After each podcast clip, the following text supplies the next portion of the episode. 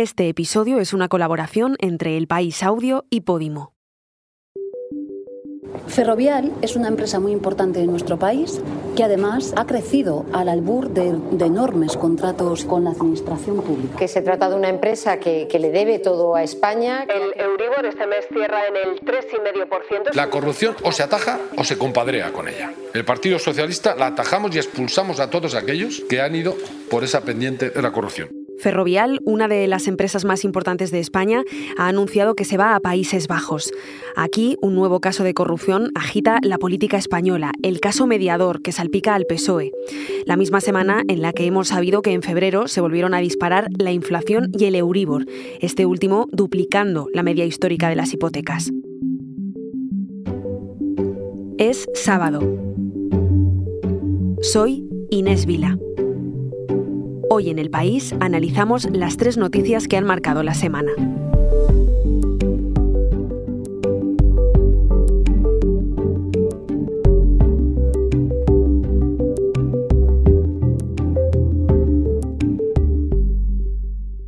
Ferrovial se va de España. Es una empresa emblemática de nuestro país. No creo que, sea aceptable y, y, por eso he expresado mi rechazo. Estamos hablando de dumping fiscal. Los paraísos fiscales y el dumping fiscal no puede existir. Para quienes no conozcan esta empresa, vamos a hacer un poco de contexto. Ferrovial es una constructora que se fundó en plena época del desarrollismo franquista y que poco a poco se fue convirtiendo en una de las grandes constructoras españolas, especialmente dedicada a infraestructuras públicas. Comenzó trabajando con Renfe para hacer obras en las vías del tren, pero no tardaría en ampliar su negocio a otros sectores de construcción como las obras hidráulicas, la construcción de carreteras o la concesión de autopistas.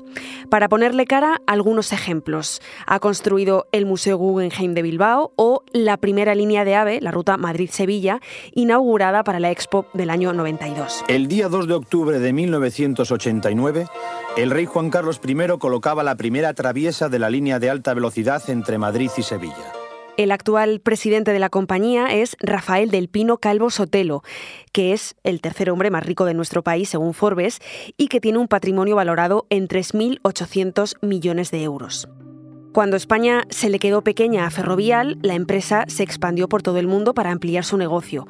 Autopistas, carreteras y vías de tren en Estados Unidos, Australia, Eslovaquia o Francia y ahora, con ese pretexto, con el de ser una empresa multinacional, traslada su sede a los Países Bajos. ¿Han explicado por qué? Ha intentado explicar sus motivos y bueno, eh, se resumen al final en, el proyecto de fusión que va a hacer que la matriz española eh, sea absorbida por una empresa que ahora existe que es su empresa que aglutina todos los activos internacionales, digamos, y esa empresa es la que está en Países Bajos. Sí dicen que los costes de financiación, gracias a, poder irse a Holanda, van a ser menores para ellos. Mi compañera del país, María Fernández, lleva toda la semana siguiendo el tema. María, el Gobierno ha dicho que esta decisión es inaceptable y además eh, en un momento en el que la inversión extranjera ha aumentado un 50% durante el último año en España. ¿Puede que el motivo real que está detrás del cambio de sede sea el impuesto a las grandes fortunas? El impuesto a las grandes fortunas es uno de los granitos que puede haber facilitado esa sensación que argumenta la empresa de inestabilidad jurídica, pues porque los asesores fiscales de, grandes empresas al final lo que vienen diciendo es que desde fuera España es vista por los inversores eh, como un país en el que las reglas del juego van cambiando y cambian muy a menudo. ¿Hay alguna otra multinacional española que haya mostrado su interés eh, en marcharse siguiendo el ejemplo de Ferrovial? Eh, Grifols trasladó, creo que fue en 2015, buena parte de su negocio a Irlanda, donde pagaba ocho veces menos. Zara, hace, fue en el 2011, empezó a mm, facturar sus ventas en Internet desde Dublín también. Y aquello montó tal escándalo que la empresa acabó dando marcha atrás. Me dirijo, sí, a los accionistas de esa empresa, que reconsideren esta posición. Y, por supuesto, espero que desde el Ministerio de Economía se adopten las medidas que sean menester para evitar que esto se produzca. Creo que esto no es ser españoles. Escuchábamos a la vicepresidenta Yolanda Díaz mm, porque la salida de Ferrovial de España tiene que, ser ratificada por sus accionistas en una junta que van a celebrar en el segundo semestre del año. María, ¿se pueden negar? Sí, deben ratificarlo y el capital flotante en bolsa de la compañía es un 67%. Es decir, podría oponerse una mayoría. Eso es la teoría. Podrían, podrían. Si todos los accionistas decidiesen votar en contra, o si lo decidiesen una mayoría que sumase 500 millones de euros, es decir, que la empresa tuviese que pagar 500 millones de euros por ese traslado, pues la empresa ya ha dicho que no se trasladará. Ferrovial no ha pagado nada de impuesto de sociedades desde el año 2020, según figura en sus cuentas anuales eh, depositadas en el registro mercantil. Otro dato, desde 2018, cuando Pedro Sánchez llegó a la Moncloa, la constructora ha ganado contratos públicos por valor de más de mil millones de euros. Esto es lo que dice la plataforma de contratación del sector público. ¿El gobierno español puede hacer algo para evitar que Ferrovial se marche y deje de tributar aquí? El gobierno no, no, puede hacer nada contra eso, porque al final la legislación europea ampara eh, el movimiento de personas y también de capitales si la sede o la estructura que se traslade es una pura carcasa jurídica, pues sí, podría el Estado tomar medidas y argumentar que no reconoce la validez de la operación y exigir eh, el pago de impuestos en España. No parece que eso vaya a ser así. La ONG Tax Justice Network calcula que cada año los países de la Unión Europea pierden 10.000 millones de euros eh, por impuestos por culpa de la baja fiscalidad que tienen los Países Bajos. Esto no es la primera vez que lo escuchamos. En esa lista de países también podemos incluir a Irlanda, a Malta o a Luxemburgo. ¿Cómo es posible, María, que existan paraísos fiscales en la Unión Europea? Pasa un poco con, con, las comunidades autónomas en España, ¿no? Las comunidades autónomas se acusan de dumping fiscal, de decir de unas con otras, de facilitar impuestos más atractivos para traer capital o para no traerlo. Son reglas del juego y hasta ahora pues no ha habido eh, ninguna iniciativa armonizadora que evite que haya territorios que sean más atractivos para la inversión internacional. A lo mejor sí que es un debate que, que se abre y que, y que se reflexiona sobre eso. María, muchas gracias. Pues muchas gracias. Antes de continuar, un momento. Enseguida volvemos. Hoy en el país te recomendamos Queridas Hermanas, el confesionario feminista de Cindy Takanashi. En el episodio especial 8M podrás escuchar... Sería ese modelo de sexualidad en que yo sea un ser humano, en que la persona o las personas con las que me estoy vinculando me vean eh, desde la empatía, desde la reciprocidad, desde la igualdad. Queridas Hermanas es un podcast exclusivo de Podimo, porque escuchas mientras te informas con las mejores historias, te regalamos 30 días gratis de suscripción a Podimo, la app de podcast y audiolibros. Después, solo 3,99 euros al mes. Date de alta en podimo.es barra hoy en el país. Juanpe, que aquí el Navarro loco tiene todo guardadito, que yo no, no quito nada. El último escándalo de corrupción que hemos conocido en España ha ocurrido en la isla de Fuerteventura. Salpica al PSOE de Canarias y por extensión al gobierno del archipiélago y al PSOE nacional. La justicia investiga si durante los años 2020 y 2021 varios empresarios del sector agrario pagaron a altos cargos a cambio de tener privilegios por ejemplo, en el reparto de contratos públicos vinculados a los fondos europeos destinados a la recuperación por la pandemia. También se investiga si algunos de esos empresarios fueron extorsionados o amenazados. En total, la jueza investiga 17 supuestas mordidas. Esta trama empleaba palabras clave. Los cabecillas hablaban, por ejemplo, de 5.000 bolígrafos para referirse a los 5.000 euros de comisión que los empresarios pagaban. Eran ingresados en la cuenta de una asociación deportiva que presidía Juan Bernardo Fuentes. Fuentes era quien había sido director general de ganadería en el gobierno canario, socialista. Desde 2020 era diputado nacional en el Congreso de los Diputados por Canarias. Lo fue hasta el pasado 14 de febrero, cuando el PSOE le forzó a dimitir después de que la jueza decretara el auto por el que se le investigaba. al corrupto, expulsión. Juan Bernardo Fuentes tiene un nombre en clave o un mote. Es Tito Berni. Es el primer cabecilla de esta trama. Tiene 60 años y es un empresario ganadero y quesero de Fuerteventura. Le he pedido a Guillermo Vega, compañero de la redacción de Canarias, que haga un perfil rápido del Tito Berni. Eh, la jueza que instruye el caso le acusa de uh, usar su escaño como cebo para atraer a empresarios a los que les prometía la, pues, la posibilidad de evitar inspecciones sanitarias, de agilizar y desbloquear expedientes, de ayudas europeas y todo, pues se supone que ya abro comillas, a cambio de una contraprestación. Guillermo también me ha hablado de otro personaje, pieza fundamental para entender cómo funciona esta historia, Francisco Espinosa Navas. Espinosa Navas es un general retirado de la Guardia Civil y está en prisión preventiva acusado de tráfico de influencias, blanqueo de capitales y pertenencia a organización criminal. supuestamente la trama eh, aprovechaba pues, su graduación en el Instituto Armado, su despacho en la sede de Guzmán el Bueno en Madrid para engatusar a los empresarios. Iba allí de visitas y después les prometía soluciones a sus problemas gracias a sus influencias a sus contactos. A Francisco Espinosa Navas le apodaban papá. Y lo más curioso de todo el caso, en lo que respecta a él, es que el registro de uno de sus domicilios el día 16 de febrero, pues encontró 61.110 eh, euros en efectivo metidos en una caja de zapatos dentro de armarios de, su domicilio y, sus movimientos bancarios no han explicado eh, la procedencia de la procedencia de este dinero.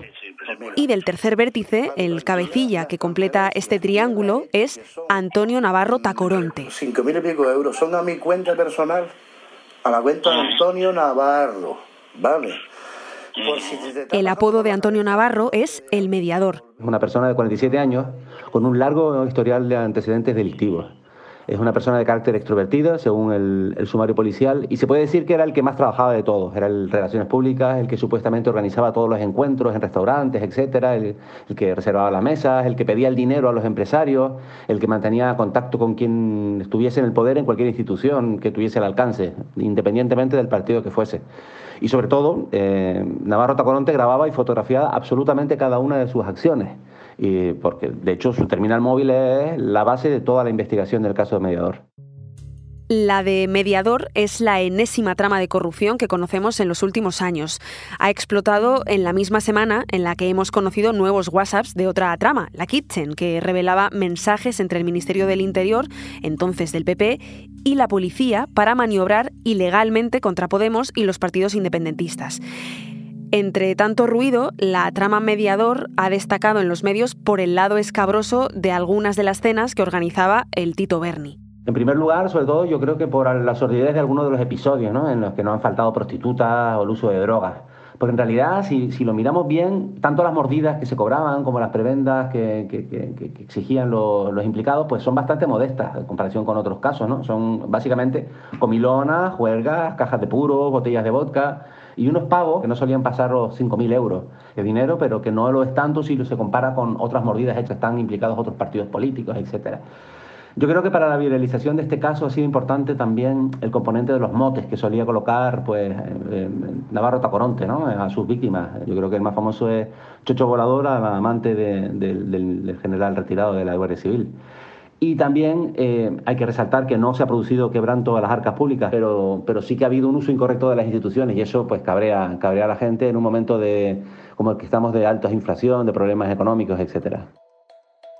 Llega además a tres meses de unas elecciones autonómicas en las que los partidos se lo juegan todo. El PSOE de Canarias renovar el gobierno. El presidente Ángel Víctor Torres es el favorito para ganarla y ha tratado de mostrarse contundente y de hecho su fuerza política ha expulsado eh, a los dos cargos políticos implicados, pero la oposición de los populares y los nacionalistas de Coalición Canaria pues se han agarrado a este caso para tratar de arañar votos. Tito Berni, Tito Berni, espero que Sánchez tenga modo de demostrar que nunca estuvo en los negocios de Tito Berni.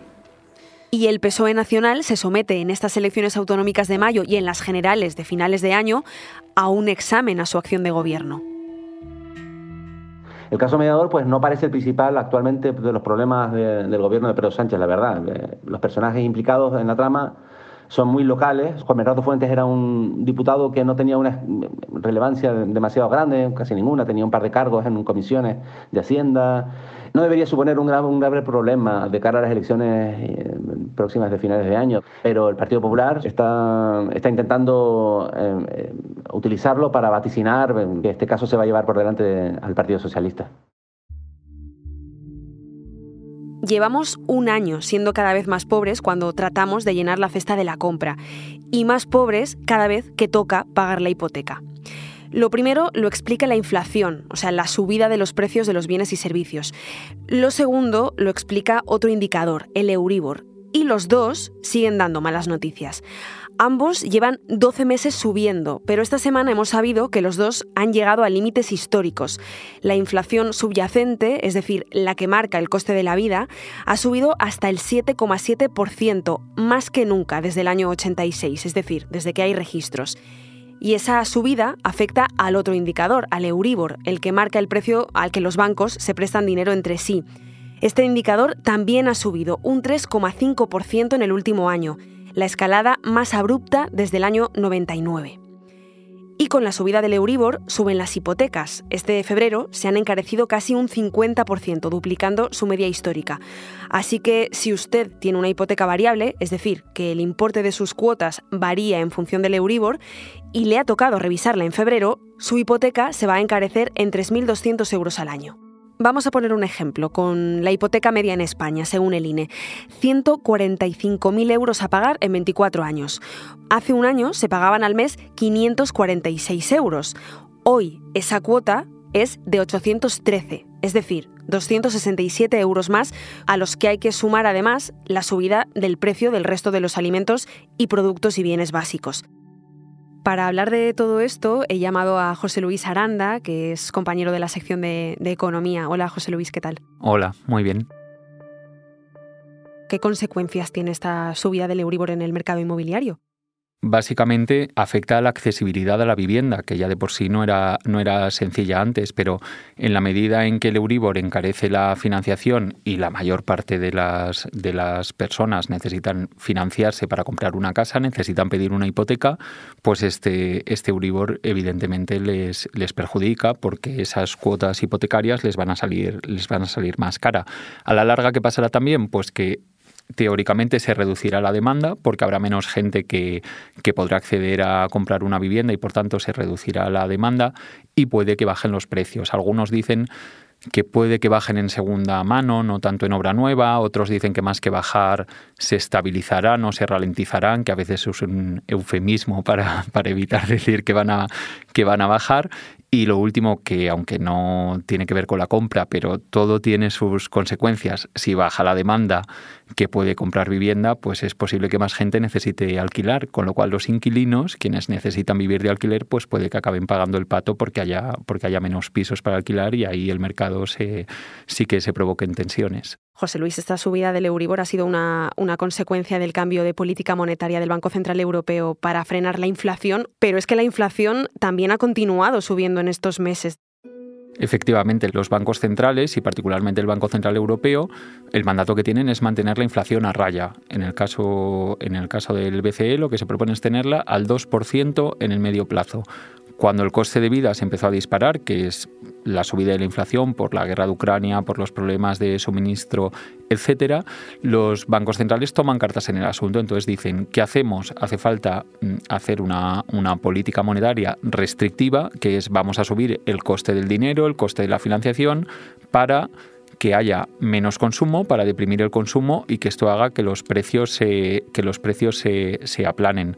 La consecuencia de eso, evidentemente, si tú encareces el precio oficial del dinero, es que el Euribor, el, el interés al que una serie de bancos están dispuestos a prestarse dinero entre sí, pues también se encarece.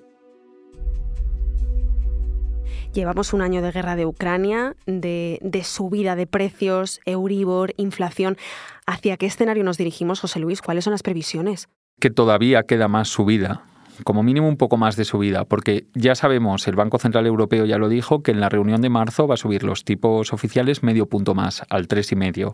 El Euribor normalmente tiende a situarse por encima de ese, de ese interés oficial, con lo cual ese escenario que vivimos durante años antes de la guerra de Ucrania y de la pandemia de tipos ultrabajos parece que definitivamente no lo, no lo vamos a volver a ver en, en muchísimo tiempo. O sea que la vida se va a seguir encareciendo. Se va a seguir encareciendo la vida por un lado porque, como comentabas antes con la inflación subyacente, lo que nos indica que esté alta es que, al menos durante un tiempo, las cosas no van a aflojar. Los precios no van a aflojar.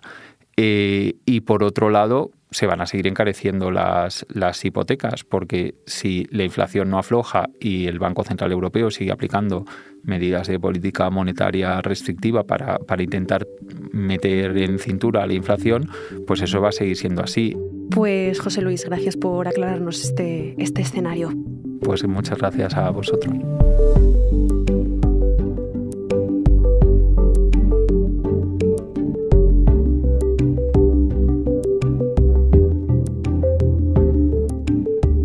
Este episodio es una colaboración entre El País Audio y Podimo.